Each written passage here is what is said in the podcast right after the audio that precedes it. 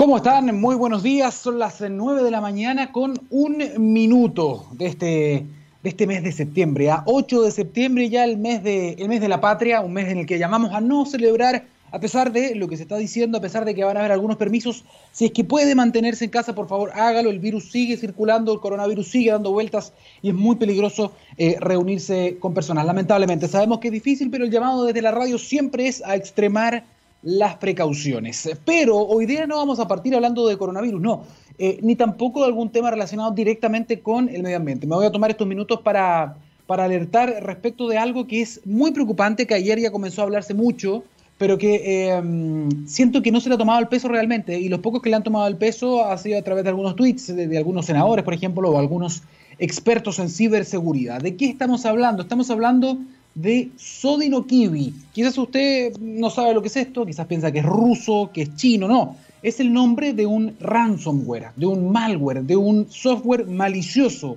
o maligno que, mm, que lo que hace es secuestrar servidores, secuestrar computadores, encriptar eh, su información para luego eh, venderla o vender la clave, vender la llave de acceso para poder eh, recuperarlo. Este sistema de ataque eh, tiene en jaque hoy, hoy, a Banco Estado, el banco más grande de Chile, con más de 13 millones de clientes, de chilenos y chilenas. Lo que se sabe hasta el momento es que este ataque habría, se habría manifestado el día sábado pasado eh, y según información de la SBIF tiene más de 14.000 computadores y algo más de 3.000 servidores secuestrados. Um, ¿Qué significa esto? Que eh, un grupo de hackers, ¿no? de ciberdelincuentes, habría logrado ingresar a estos eh, computadores y de manera remota, en tiempo récord, logró infectar a más de 14.000 computadores y secuestrar información crítica, información eh, de transacciones, eh, información quizás de clientes. No podemos saber el detalle de la información, lo que sí sabemos es que tiene información crítica de una entidad bancaria la más grande de, nuestro, de nuestro país. ¿Qué se estaría pidiendo ahora? Según eh, fuentes del mismo banco, se dice que no se pide un rescate. Sin embargo, también hemos tenido acceso em, a otras fuentes que nos han informado todo lo contrario, que efectivamente en la pantalla de los computadores que están secuestrados y que ya fueron apagados para tratar de evitar o de apagar de alguna forma este incendio, eh, y tal como sucede con todos los ransomware, con este tipo de ataques, sí eh, sí se pide, sí se pide un, rescate, un rescate económico. Y en este caso, no es que ellos pidan, eh, deposítame tantos millones de dólares directamente en una cuenta en el extranjero. No, aquí lo que se pide son depósitos, pero no de dinero real, sino que de bitcoins, que es una moneda digital. ¿Por qué se hace esto? Bien, porque el bitcoin es más difícil de rastrear. Por lo tanto, si yo envío bitcoins, yo, yo puedo poner una cuenta falsa y al ser dinero digital, lo que me han explicado las personas que saben es que es más difícil rastrear estas transacciones, por lo tanto es más difícil también encontrar a los responsables. Lo que sí se puede hacer es que eh, uno puede más o menos saber qué tan efectivo es uno de estos ataques porque lo que han hecho algunos eh, hackers de, de, guante blanco o de sombrero blanco, de white hat, se dice que son los buenos, es que ellos pueden ir, por ejemplo, y calcular cuántas transacciones hay con ciertos bitcoins específicos relacionados a ciertos grupos. Y de esa manera ellos pueden saber qué tan efectivos han sido estos eh, ataques. Y el ransomware, sin duda, es, eh, entre comillas, porque no es un virus, pero sería el tipo de virus que es la principal em, ciberamenaza en nuestro país y también en el resto del mundo. ¿ah? Eh, y eso es importante que se sepa porque algunos dirán, bueno, Chile siempre... No, Ahora fue Banco Estado, hace un tiempo atrás fue Banco de Chile. Esto pasa mucho, lo que pasa es que muchas veces las empresas alcanzan a cortar esto y a veces pueden combatirlo o simplemente pagan este rescate, pero lo hacen eh, de forma secreta, sin que se conozca mucho. Se sabe también que los bancos por lo general pierden muchos millones de dólares al año, mucho dinero al año, eh, frenando este tipo de ataques. Eh, o siendo víctima de este y otro tipo de ataques eh, virtuales, pero evidentemente no lo dan a conocer porque eso afecta obviamente la imagen corporativa y las personas piensan que el dinero o su dinero puede estar en, riesgo. Sin embargo, lo que sabemos hasta ahora es que eh, el dinero de las personas en Banco Estado está bien resguardado. Eso no, no, está en peligro eso, pero lo que sí está en peligro es la información de las transacciones y la información crítica del banco. Y eso es muy importante. Los datos hoy día son, son muy relevantes. Y esto es un llamado, es un llamado a que el sector público, también el sector privado, el país invierta más en, eh, ciber, en ciberseguridad. Chile es uno de los países que menos invierte si es que nos comparamos, por ejemplo, con las grandes ligas, ¿no? con, la, con la OCDE. Y es importante que esto, que esto se haga. Eh, y no solamente a nivel de la protección con eh, profesionales de ciberseguridad, estamos hablando de antivirus, de, de, algún tipo de defensa, no. También hablamos de la capacitación para el personal, porque muchas veces este tipo de virus que, pueden ser muy dañinos son poco sofisticados en su manera de entrar. Hay personas a las que, por ejemplo, en Tesla, el año pasado se denunció a un empleado de Tesla, un grupo de ciberdelincuentes le había pagado un millón de dólares o le había ofrecido un millón de dólares para poder infectar los computadores, la red interna de Tesla con un pendrive. No lo hizo y esto se denunció. Pero en otros casos simplemente pasa que estos delincuentes mandan un correo electrónico con un phishing, o sea, con un archivo infectado, eh, que dice, mira, clic, haz clic acá y gana dinero, o las últimas fotos de no sé quién. Entonces son personas que descargan un fichero infectado, un, archivo ejecutable, y se infecta un computador, y como todos estos computadores funcionan en red, bueno, se, esparce, digamos, esta infección. Hay diferentes vectores, y es muy divertido, no, no es divertido, mejor, voy a cambiar la palabra. Es muy llamativo como em, ahora que estamos en medio de una pandemia, se utilizan los mismos, los las mismas palabras, los mismos conceptos. Eh, hablamos acá de un virus, entre comillas, ¿ah? para los que saben, saben que no es un virus, pero hablemos de un virus para que se entienda, y tiene diferentes vectores. Puede ser un correo electrónico, puede ser un mensaje de texto, puede ser un pendrive, pero son diferentes vectores que portan este bicho, este gusano que puede infectar los computadores y realmente poner en jaque a una red muy importante. Ha pasado con bancos, ha pasado con servicios de migrantes, ha pasado con universidades, ha pasado con hospitales, ha pasado con bufetes de abogados de grandes estrellas del mundo que han tenido también que pagar estos rescates para que no se den a conocer datos importantes de estas personas que tienen relevancia pública. Pues bien, dicho eso, eh, tenemos que ser mucho más cuidadosos al momento de abrir archivos, al momento de descargar eh, mensajes, sobre todo si estamos en los computadores de las empresas o de compañías que son estratégicas para, un país o que tienen datos que tienen alta sensibilidad. Um, esa es la, la, reflexión de hoy en lo que está pasando y ojo, esto lo único que puede pasar es que aumente con el tiempo, por eso aumentar la inversión en ciberseguridad, pero también la higiene digital de las personas que utilizan sus computadores en el trabajo. Esto parte del presente y del futuro. Y ya que hablamos del futuro, cuando miramos a ese futuro vemos una compañía con un propósito claro. Hablamos de Anglo American, que se han eh, propuesto reimaginar la minería para mejorar la vida de las personas. ¿Cómo lo están haciendo? Poniendo la innovación en el centro de todo. De esta forma, seguirán impulsando y estando a la vanguardia de la industria minera, adaptándose, buscando mejores formas de extraer y procesar minerales, usando menos agua y menos energía. El futuro está cada vez más cerca. Anglo American, personas que marcan la diferencia en minería. 9 de la mañana con Nueve minutos, esto es La Ciencia del Futuro en texradio.com, científicamente rockera. Y ya que hablamos de rock, don Gabriel Cedres, vamos con la música. Y estamos de vuelta con la primera entrevista en TX Radio. Espérenos. Ya estamos de vuelta en La Ciencia del Futuro. Y les tengo una, un titular, un titular que es Tormentas de fuego amenazan la zona central de Chile.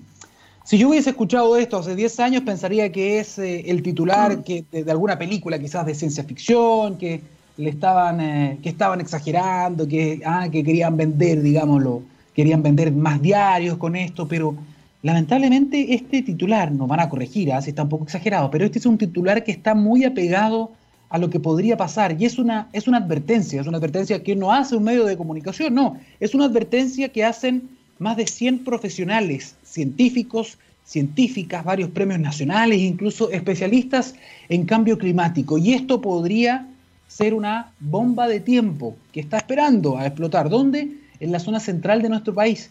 Y lo que es peor, o bueno, sí, podríamos decir lo que es peor, podría afectar a zonas donde hay una gran cantidad, donde hay núcleos urbanos, muchos millones de personas eh, viviendo con consecuencias nefastas también para, la salud, para hablar de este y otros temas que están íntimamente relacionados al, cambio climático o más bien al cambio global también. Estamos a esta hora conectados con don Alejandro Miranda, él es investigador del Centro de Ciencia del Clima y la Resiliencia CR2 y también trabaja en la Universidad de la Frontera. Alejandro, bienvenido a la Ciencia del Futuro. Hola Daniel, buen día. Buen día Alejandro. Em, antes de entrar de lleno en el tema que estábamos presentando, quería preguntar ¿Cómo estás tú? ¿Cómo está, cómo está la familia? Llevamos varios meses de, cuarentena en medio de esta, de esta pandemia. ¿Todo bien en la casa? Sí, no, todo bien, todo bien. Yo, bueno, yo estoy acá en Temuco, así que no, todo tranquilo. En general, las personas que trabajan en ciencia tienen, tienen buenas, mm, mm. buenas posibilidades de poder trabajar desde la casa, así que no, en general las universidades están cerradas, está todo funcionando online, así que no, todo tranquilo. Qué bien, qué bien, eh, Alejandro. Despejada entonces esa, incógnita, eh, te quiero preguntar directamente por esto, porque es un titular que ha aparecido en algunos medios y que llama mucho la atención respecto de, eh, entre comillas, ¿no? tormentas de fuego que podrían azotar a la zona central. ¿Nos podría un poquito explicar de qué se trata esta, esta advertencia, esta posible amenaza que se cierne sobre, sobre nuestro país? Ya, a ver, un poco la, la génesis de esta, de, te voy a contar un poco la génesis de la declaración. Esto surge, bueno, de, la evidencia, del, observar los cambios que ha tenido los bosques nativos de la zona central. ¿Ya? Entonces, en algún momento eh, se organizaron, la Red Chilena de Restauración Ecológica organiza un seminario para ver cuáles son las posibilidades de, de recuperación, de conservación, de protección de los bosques nativos en la zona central y ahí presentamos parte del trabajo que estamos haciendo en donde eh, hemos evidenciado este cambio de estado de los bosques esclerófilos, ¿ya? Em, que inicialmente estaba más concentrado en la zona de la cordillera de, los Andes, ¿ya? pero que en los últimos años ya se ha expandido también hacia la cordillera de la costa y también hacia más al sur. Y esta condición del bosque esclerófilo que ha sido muy afectado por la, por la sequía y, y en particular por el último año 2019 de hipersequía, más las olas de calor, ha, generado una condición de bosques secos. ¿ya? O sea, son eh, bosques, digamos, que a primera vista se ven café, con hojas secas, ramas secas, todo material que se va acumulando en el suelo y mismo en la parte aérea de los árboles, y que uno de los principales efectos que podría tener esto es el incremento de peligro de incendio. Alejandro, no, sé, ¿me escucha? Esa es, la, la, génesis inicial de todo y que eso llama a distintos sectores, no solo académicos, sino que también eh, organizaciones gubernamentales, no, no gubernamentales, organizaciones de la sociedad civil, a, querer juntarse y ver qué es lo que se puede hacer. Y la acción 1, digamos, de esta mesa que se formó, es alertar sobre los posibles peligros de incendio que están principalmente en la zona de las regiones de Valparaíso, Higgins y Metropolitana zonas que ya habían tenido en otros años también incendios importantes en, esa, en esas zonas, pero que ahora debido a estas nuevas condiciones, lo que están diciendo ustedes es que podría ser mucho más, podría abarcar un área mucho más grande porque podría prender mucho más rápido. los incendios en Chile se concentran principalmente entre el Maule y el sur de la región de la Araucanía. Ya ahí es donde ocurren o se concentran más de la mitad de los incendios en Chile. Pero este año en particular y el verano del 2020 ocurre este, digamos, eh, pérdida o, que el bosque se seca sincrónicamente en, esas tres regiones, ya lo que genera todo este, este material seco que permitiría, por una parte, una mayor probabilidad de que se inicien los incendios debido a la gran cantidad de material fino, seco, disponible para la combustión, y por otro lado, también estas condiciones generan eh, condiciones favorables para la propagación, o sea, podría haber más, un número mayor de incendios, pero también con una mayor superficie afectada. Y esto de, las tormentas de fuego, que yo sé ha, llamado mucho la atención, es eventual en la medida de que se conjuguen una serie de factores eh, también atmosféricos. O sea, si se llegaran a conjugar factores atmosféricos como los vistos ya en el 2017, eh, y en esta zona, en donde además tenemos los bosques secos y donde además vive gran cantidad de la población de Chile, el escenario podía ser muy eh, desfavorable. Estamos hablando del famoso 30-30-30, ¿te acuerdas que lo, lo hablaban mucho cuando había mega incendios? Sí, bueno, y de hecho 30-30-30 se queda corto eh, para las condiciones que se vieron el, el 2017. El 2017 había eh, condiciones incluso que llegaron en algunas estaciones a marcar 40 grados. Chuta, claro. Entonces, eh, si se conjugan estas condiciones más el estado del, de los pocos bosques esclerófilos que quedan y, de la vegetación en general en esta zona, claro, es como que están todos los ingredientes para que ocurra un desastre. Alejandro, eh, las, pocas lluvias, porque este año, este año hubo algo más de lluvia que el año 2019, que tú lo dijiste, fue hiper seco, ¿no? Fue uno de los récords, creo que el segundo más seco que hay, del, que hay registro, pero eh, las pocas lluvias que han habido, que hubo este año, ¿en algo pueden cambiar la situación o no alcanzaron a cambiar este panorama? Eh, hay, dos lecturas con respecto a eso. A ver, cuando nosotros, nosotros seguimos satelitalmente los bosques, Y, este verano fue que vimos este decaimiento general del verdor, ¿ya? Es que donde los bosques empiezan a, perder las hojas, a, secarse las ramas, etc. Eh, y no sabíamos cuál era el estado de esos bosques, si esos bosques efectivamente iban a lograr recuperarse de ese estado en el que estaban. Estas lluvias, por una parte, a raíz de, observaciones de campo, más que nada de, gente que nos ha enviado fotos, digamos, porque no, hay posibilidad de ir a terreno, es que muchos de los bosques también están rebrotando.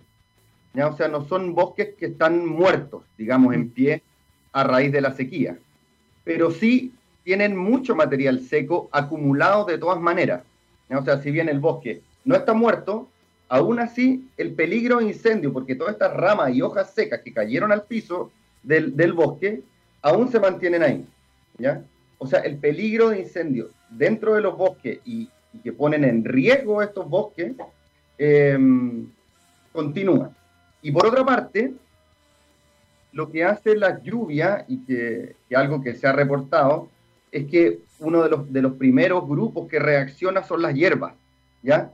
Las hierbas que se encuentran en, cercano a los bosques em, o fuera de, los bosques o incluso dentro también, aumenta mucho la biomasa de hierba a raíz de las lluvias, pero son eh, hierbas principalmente anuales, lo que hace incrementar la biomasa seca disponible y seca y fina, ¿ya? Entonces, también esto incrementa aún más el peligro de incendio.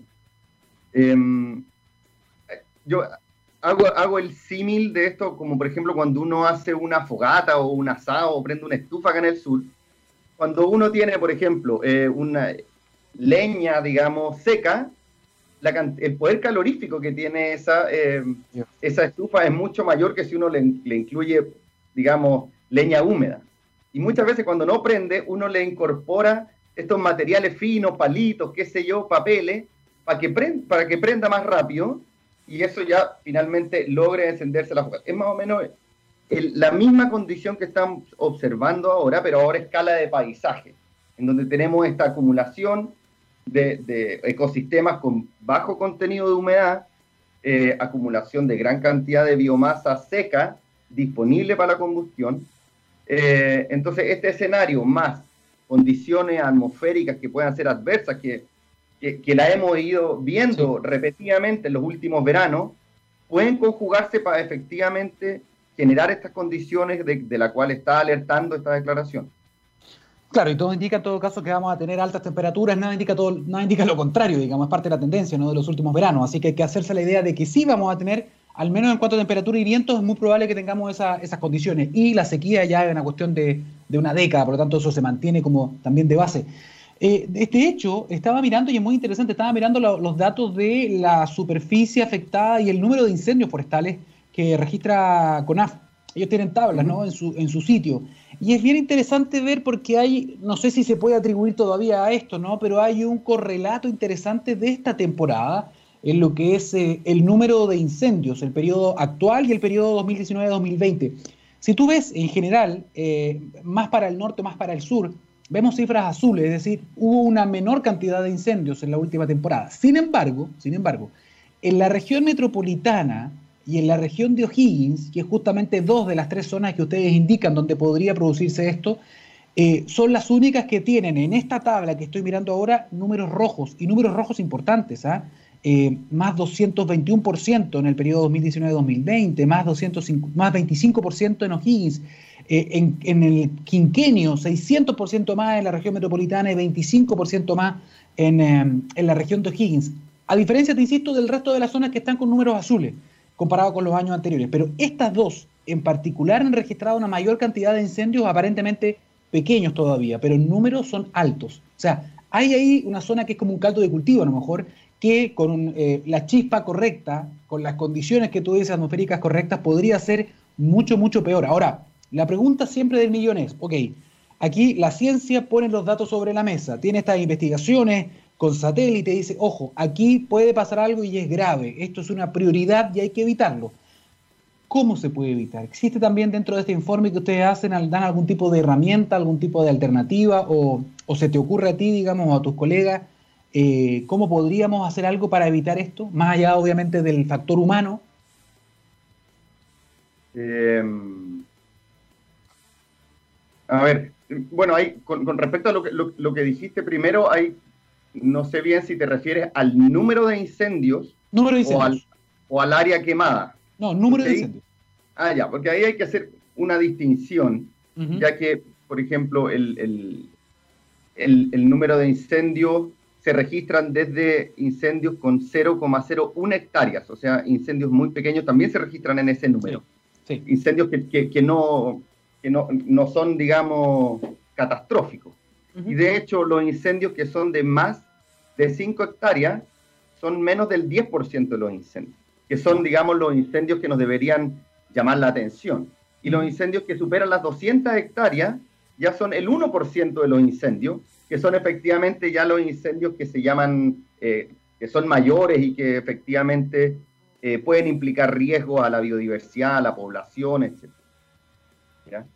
Y estos incendios en la última década han ido aumentando. El número de incendios varía, digamos, por región y anualmente, pero lo que sí ha ido aumentando eh, consistentemente es el número de hectáreas quemadas. ¿ya? Y eso, y sobre todo por efecto de, de, la sequía, esta última sequía que llevamos ya de años, como bien tú dices. Em, bueno, lo otro con respecto al, al, al qué hacer, esta declaración contiene algunos puntos que son ideas en realidad bien generales de cosas que se hacen, ¿ya?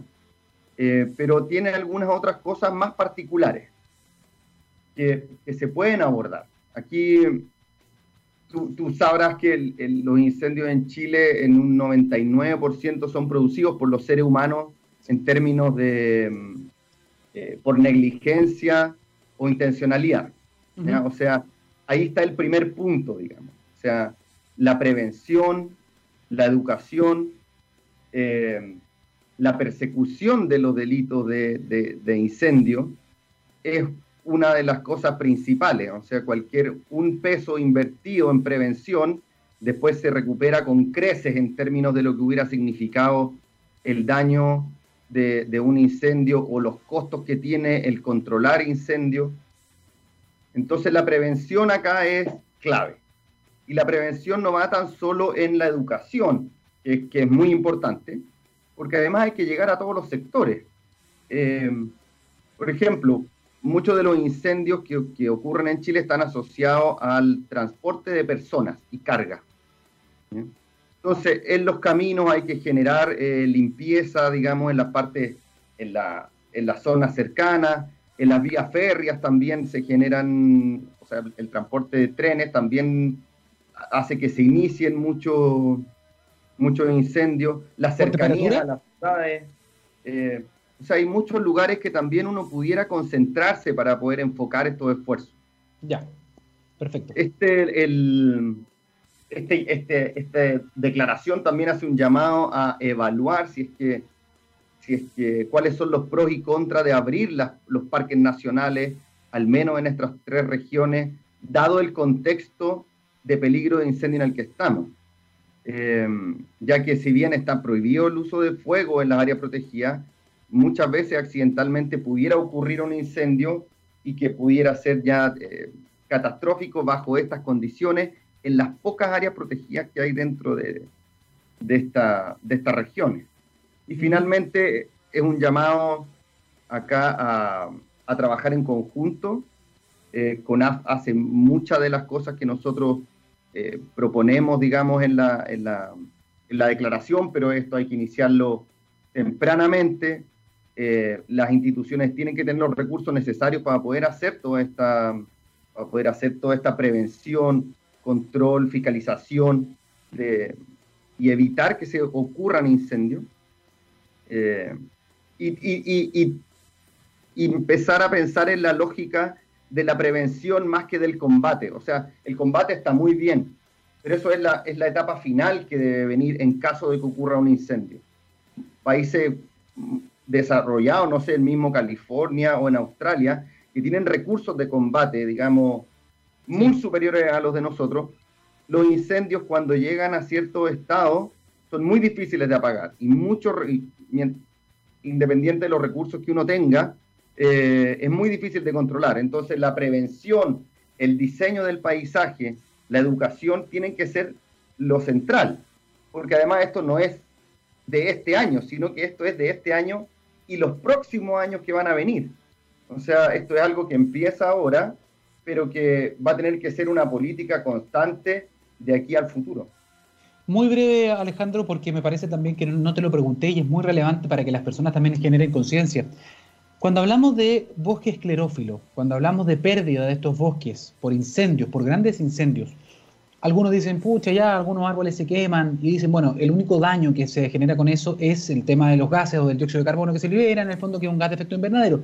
Sin embargo, y aquí me gustaría preguntarte muy breve, ¿cuáles son el resto de los daños de perder bosque esclerófilo? Y te lo doy incluso con un dato, un dato desconocido quizás para muchos. El quillay, que es una especie de eh, mediterránea, endémica de nuestro país. Eh, el quillay, por ejemplo, eh, tiene una de sus propiedades que tiene saponina, por ejemplo, que es un compuesto que se utiliza como adyuvante para vacunas e incluso se está ocupando para una vacuna contra el coronavirus, una de las más prometedoras.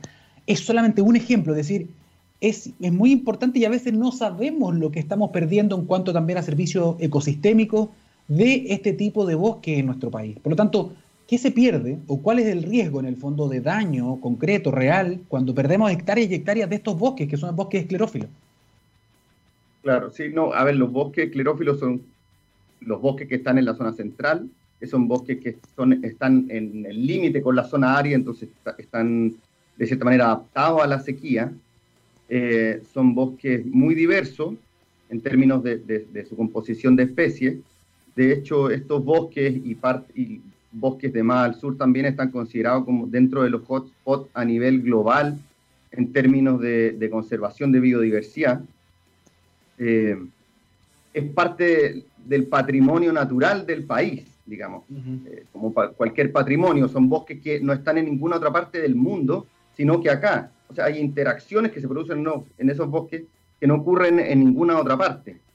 Y también los bosques tienen un valor intrínseco no tan solo por el servicio que nos pueden prestar, que también son muchos, pero tienen un valor intrínseco en términos de biodiversidad, de vida, de, ser soporte para otras especies, por una parte, que nos debería interesar ya per se por, por, el, por, su valor patrimonial y en términos de biodiversidad que contienen esos bosques, pero también, como tú dices, los bosques prestan servicio ecosistémico en términos de control de la erosión, producción y eh, regulación del ciclo hidrológico, eh, sostener la biodiversidad, em, efectos que puedan tener con respecto a la contaminación atmosférica, eh, recreación, etcétera. O sea, son múltiples los servicios ecosistémicos que puedan prestar los bosques y que reitero que son los bosques, últimos bosques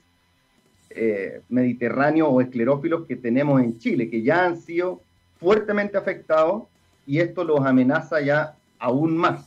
Entonces el llamado es doble. Uno, a proteger estos bosques que están muy amenazados, desprotegidos eh, y que han sido muy afectados. y por otro lado también a la misma población a protegerse en términos de, de, si es que ocurren incendios debido al estado de estos bosques, de que se puedan generar incendios de grandes magnitudes. Perfecto, la advertencia está hecha, los científicos, los científicas han puesto la evidencia sobre la mesa, es mejor invertir en prevención, cada peso de prevención puede hacer y marcar una diferencia importante en este recurso, este patrimonio tan importante para la biodiversidad que son los bosques esclerófilos de la zona central, que lamentablemente no quedan tantos como quisiéramos. ¿no? Eh, Alejandro Miranda, investigador del Centro de Ciencia del Clima y la Resiliencia CR2 y también eh, de la Universidad de, la Frontera, muchísimas gracias por, eh, por, tocar estos temas también acá con nosotros en, en la radio. Quédate un minuto, por favor, vamos a la música y volvemos con otra entrevista acá en La Ciencia del Futuro. Eso era Heaven de The Patch Mode que programó don Gabriel Cedres. Como siempre, la mejor música acá en texradio.com. Y le quiero contar algo. ¿ah? Huawei trabaja permanente, incansablemente para derribar la brecha digital y satisfacer las necesidades de Chile y el mundo en materia de conexión. La empresa tiene como propósito que los servicios digitales sean más accesibles para todos y busca soluciones en base a investigación y desarrollo para transformar la industria del retail, aportando operaciones más eficientes, nuevos modelos de negocios y mejores experiencias para las personas. Huawei, llevar lo digital a cada persona, hogar y organización para un mundo inteligente y totalmente conectado. Hay muchas compañías que están tratando de cambiar las cosas, que están tratando de eh, asumir modelos distintos, circulares, para poder eh, llevar adelante mm, la industria, su propio modelo de negocios, pero sin, sin, impactar demasiado o en armonía lo más posible con el medio ambiente. ¿ah? Y esto es muy importante en los tiempos que corren. Recordemos, por ejemplo, que hace muy poquito se cumplió una fecha muy importante que em, no sé si ustedes lo, se enteraron, lo vieron, lo supieron, pero hay ciertos científicos que van calculando más o menos en base a la producción de todo tipo de materias, de alimentos, etcétera, de cuándo hemos eh, logrado llegar al tope de producción eh, en base a nuestra demanda eh, de lo que el planeta puede entregar. Y esa, y esa especie de límite de producción se cumplió en agosto. ¿ah? Ahora se demoró un poquito más, generalmente caía como en julio, y eso era muy preocupante. Ahora fue un poquito más en agosto debido en parte a el paro ¿no? de, de la pandemia. Sin embargo, sigue siendo muy preocupante porque antes, obviamente, esto se cumplía en diciembre y se ha ido corriendo. Es decir, estamos consumiendo más de lo que el planeta puede producir en un año. Y es por eso que es muy importante que las empresas, sobre todo, también puedan cambiar su forma de hacer las cosas. Y es por eso que queremos tomar contacto con nuestra próxima entrevistada, ya es Patricia Torres, gerente de Asuntos Corporativos y Sustentabilidad de Natura. Patricia, ¿cómo estás? Bienvenida a la texradio.com. Hola Daniel, muchas gracias, muchas gracias por invitarme y darme este espacio para hablar de este tema tan relevante para nuestro planeta y que depende mucho de las acciones que generemos las empresas por el impacto que tienen, tanto para el planeta como para la sociedad en general. Bueno, y que estamos hablando de la sustentabilidad. Y yo escuchaba recién tu entrevista anterior con Alejandro Miranda, cuando hablabas de prevención, de educación, en el fondo sostener la biodiversidad, lo central el ecosistema, y realmente son temas relevantes hoy día y fundamentales para poder continuar con el planeta que queremos tener, Daniel. Así es, así es, justamente. Y hay algunas empresas que han tomado de alguna forma la posta o que son punta de lanza, para dar un ejemplo también, porque estas cosas al comienzo tienen un costo, pero es importante comenzar en algún momento. Y ustedes en, eh, Natura han asumido varios desafíos, ¿ah? no, son, no son menores. Ustedes comenzaron ya hace un tiempo con, con este tipo de iniciativa pero estuve leyendo que, por ejemplo, ustedes están comprometidos en implementar un modelo de producción real, de producción circular, ¿no? Capaz de regenerar más de lo necesario para la producción eh, y también generar circularidad de los envases, por ejemplo, para el año 2030. O sea, ustedes mismos han puesto algunas metas. Cuéntanos un poquitito cómo nace todo esto. Es así, totalmente, Daniel. En Natura tenemos clarísima la importancia de generar los cambios que nos llevan como organización a aportar en este tema de la sustentabilidad, lo que debe impactar en todas nuestras áreas, siempre impactando y promoviendo los conceptos asociados a la relevancia de la contribución al medio ambiente y la comunidad, que nosotros como Natura hemos adoptado para ser parte de este avance en esta materia. Y es por eso, Daniel, que te cuento que nosotros hoy día estamos con una ambición increíble, que es nuestra visión 2030. Y en agosto Natura, nosotros como empresa, anunciamos nuestra visión de sustentabilidad 2030, la que está alineada con los objetivos de desarrollo sostenible de la Organización de las Naciones Unidas, de la ONU, y de la Agenda 2030 que Chile presentó hace un tiempo. Y nuestra visión 2030 está asociada a la consigna Compromiso con la Vida, la que establece acciones para proteger la Amazonia y enfrentar la crisis climática. Bueno, también defender los derechos humanos y también ir abrazando todo lo que es la circularidad y la regeneración. Y en Natura nos propusimos cambiar nuestras acciones por conductas que contribuyan al medio ambiente y a la vez cuenten con un impacto social positivo. Entonces, la relevancia de los derechos de las personas, que para nosotros también es fundamental, su cultura y valores que nos definen como compañía a nivel global. Por ello, este compromiso con la vida ha sido, es y será hoy nuestra finalidad para el 2030.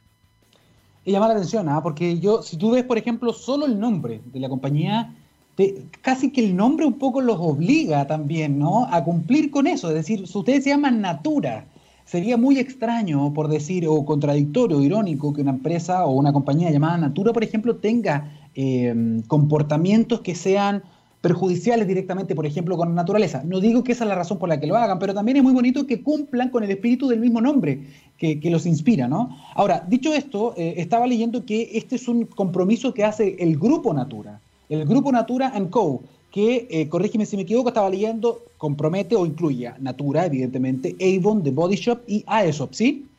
Tal cual, exactamente. Sí, en el fondo, estos cuatro, estas cuatro empresas que este grupo de Natura Co es la que tienen esta visión 2030. Entonces, es un gran desafío y cuando yo te digo de una ambición es porque todos tenemos que llegar a esta vivir esta trayectoria y Natura ya está implementando estos propósitos y Natura Co en beneficio de alcanzar estos compromisos de la vida. Y ejemplo de esto anterior es el sello de la compañía que ya Natura es carbono neutro, que la posee este sello de compañía a partir desde el 2007 comenzamos y gracias a su labor ya han sido preservadas lo que comentabas anteriormente, Daniel, el 1,8 miles de hectáreas del bosque en la Amazonía. Nosotros todo esto que estamos haciendo es para cuidar miles de hectáreas de los bosques de la Amazonía, porque finalmente, y tomando las palabras de Alejandro en tu entrevista anterior, tenemos que ir a cuidar el bosque para poder eh, lograr esta regeneración, este cuidado y, por supuesto, avanzar con el eh, cuidado del medio ambiente. Pero también, Daniel, me gustaría comentarte que, si bien es cierto, nuestra visión 2030 asume mucho compromiso de la sustentabilidad, también hay otros puntos importantes a destacar. Por ejemplo, hablamos de las mujeres de las empresas donde ejercen puestos estratégicos. Actualmente, más del 40 48% de las mujeres en nuestra empresa tienen puestos estratégicos, lo cual para nosotros también eso es muy, muy importante. Y en los últimos tres años ha logrado optimizar el índice del desarrollo humano entre nuestras consultoras, que son las personas que venden por la revista, por el folleto, ya sea de Natura o de Avon, cuenta con un código de conducta sólido que cubre la ética, el cumplimiento, también la anticorrupción y también con respecto a la contribución en materia de circularidad y regeneración, Natura y Co. no realiza pruebas en animales, que también eso nosotros lo destacamos con mucha fuerza porque creemos que es fundamental que las empresas hoy día no solo se preocupen de la sustentabilidad, también se preocupen de toda la parte en total lo que nosotros queremos cuidar, que es todo lo que es la parte económica, social, ambiental, como por ejemplo también que somos de certificación de empresa B, Corp, que también eso es un gran logro para nosotros, y que incluye materias de reciclado en los envases. Ofrecemos ahí amplias ofertas de repuestos, nosotros ahí tenemos productos, muchas cosas que, por ejemplo, tú compras un producto y ese producto es un envase que es biodegradable, que está hecho con eh, eh, caña de azúcar. Tenemos ese cuidado para dar la sustentabilidad y la circularidad completa. Sí, eso es muy interesante lo que acabas de decir al final y te lo quiero preguntar de nuevo con un, poquito más de detalle, quizás el tema de eh, lo biodegradable que pueden ser sus envases, eh, porque también sabemos el problema que existe hoy, por ejemplo, con un desecho como el plástico. Los plásticos son un problema importante eh, a nivel mundial hoy día y está aumentando lamentablemente ese tipo de contaminación y por lo mismo, ¿qué acciones están tomando para que ustedes logren esa circularidad de los envases eh, para el 2030? Que algunos dirán, bueno, falta mucho. No, no falta mucho. Está al lado. O sea, ustedes se pusieron, como se pusieron, si, no cumplen, se disparan en el pie y, queda poquito tiempo. efectivamente, Daniel, no queda nada. Bueno, te cuento que actualmente en Chile está y en Latinoamérica la ley REP, que es la ley de responsabilidad extendida del productor. Nosotros vamos muy adelantados con eso, pero igual me gustaría mencionártelo porque nosotros estamos trabajando de cerca y somos uno de verdad fanáticos de que esta ley se cumpla, porque nuestra idea no es solo que Natura recicle, cuide el medio ambiente, sino que también otras empresas. Y esta ley de responsabilidad extendida del productor nos va a ayudar a que también otras empresas se sumen a estas iniciativas. ¿Y cuál es el objetivo?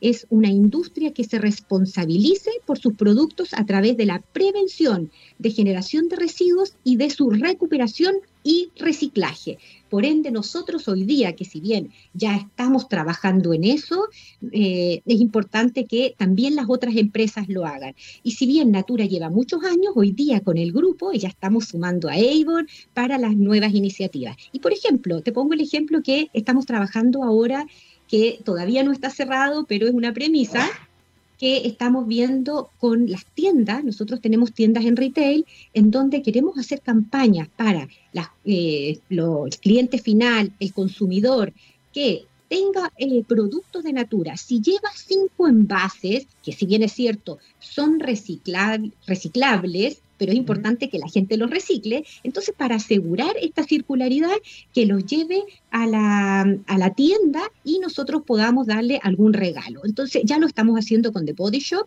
y lo importante es continuar con las otras empresas, con las, las otras marcas, para que realmente el, cliente, el consumidor, tome conciencia de lo importante que es que estos envases eh, se reciclen y lleguen finalmente a esta circularidad que nosotros estamos buscando. Es bien relevante además la cifra que ustedes están haciendo de la estimación de hectáreas protegidas, por ejemplo, en la Amazonía, te hablaban de 1.8, eh, se comprometen con aproximadamente 3 millones de hectáreas para el año 2030, eh, lo cual no es menor, considerando el, valor, digamos, y el servicio que presta la Amazonía como pulmón para el planeta, pero además para captura de, de gases de efecto invernadero, y considerando que la Amazonía en Brasil y en Bolivia también, por ejemplo, sabemos que han habido quemas importantes, por lo tanto, poder de alguna forma proteger ese patrimonio mundial eh, es muy relevante. Eh, ¿Ustedes cómo ven que, que, esto afecta, digamos, que ven algún feedback, las personas se enteran de esto, qué les parece? Em, porque detrás de esto claramente también hay una inspiración por hacer bien las cosas, pero también por, por, un tema reputacional, que las personas entiendan y que prefieran a veces estos productos, porque no sé si en el caso de ustedes es así, pero muchas veces este tipo de medidas también impactan un poco en los precios. Es decir, muchas veces eh, hacer las cosas mal eh, significa un precio menor, lamentablemente, ¿no? Para el consumidor. Por lo tanto, a veces este tipo de acciones, que son espectaculares, también hacen que se encarezca un poco el producto. Por lo tanto, es importante que las personas se enteren de esto y que puedan preferir también este tipo de acciones.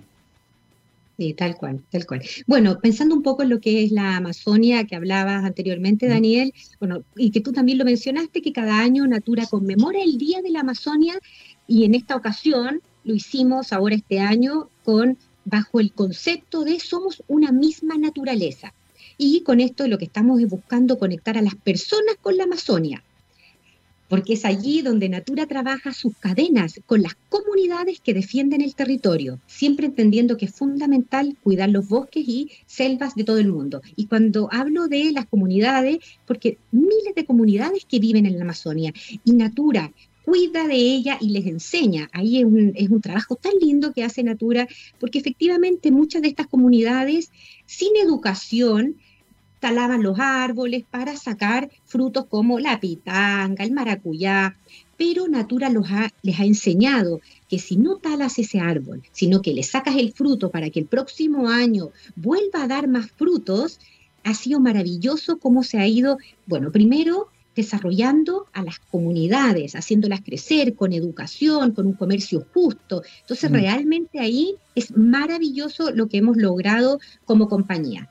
Bueno, y la naturaleza y la humanidad comparten la misma realidad y forman parte de un único organismo, vivo e interdependiente. Por eso, todo lo que sucede en la Amazonia tiene un impacto en la vida de todos, y sin importar la distancia. Hoy día la Amazonia es un pulmón del mundo, del planeta, y es importante y nosotros tratamos de difundirlo por todos los medios porque ya sabemos que en el tiempo de la pandemia nos ha llevado un consumo más sustentable y eso nos ayudó a ganar un poco más de tiempo. Cuando tú decías, ya tenemos el deadline, ya de verdad no tenemos más tiempo. Hoy día ya nos damos cuenta que pudimos ganar un poquitito de tiempo, porque hay un estudio reciente de las tiendas de e-commerce de Mercado Libre, muy conocida por todos, donde reveló que el consumo sustentable se duplicó en Chile y en Latinoamérica durante el contexto de la pandemia. La investigación arrojó que más de 40.000 usuarios compraron productos sustentables en el país durante estos últimos 12 meses. Hay un cambio de mentalidad que tenemos mucho trabajo por seguir, efectivamente, pero al menos ya estamos avanzando, Daniel. Cambios que son muy necesarios y que tienen que protagonizar las personas y también las empresas. Muy, muy relevante. Gracias por contarnos esto, Patricia. Patricia Torres, gerente de Asuntos Corporativos y Sustentabilidad de, de Natura. Muchas gracias por estar acá en la Ciencia del Futuro. Muchas gracias, muchas gracias por la invitación y gracias a ustedes. Cuídate mucho, nos vemos. Sí, nos vemos. Chao, chao. Bien, ahí estábamos eh, escuchando a, Patricia con la relevancia, ¿no? La relevancia de hacer estos cambios, de, tomar estos, caminos de sostenibilidad, de sustentabilidad. Y aquí le entregamos esta información en texradio.com, la única radio de ciencia y tecnología de América Latina directamente para ustedes. Antes de terminar, quería, quería comentarles algo, preguntarles algo. ¿Tu consumo de agua, te has fijado, ha variado? Lo puedes reportar ¿ah? tú mismo en www.aguasandinas.cl y asegura una facturación precisa, aún si no es posible visitarte por la cuarentena. Una solución para ti de Aguas Andinas. Aguas Andinas, innovando contigo y con Santiago. Dicho esto, llegamos al final de este capítulo de la ciencia del futuro. Ya viene la música y también viene Eduardo Fuentes con minería. También viene la Vale Ortega con MUB. Tenemos una mañana llena de contenido acá en texradio.com, así que pasamos la posta, vamos con la música y nos encontramos este jueves a las 9 de la mañana. Chao, chao.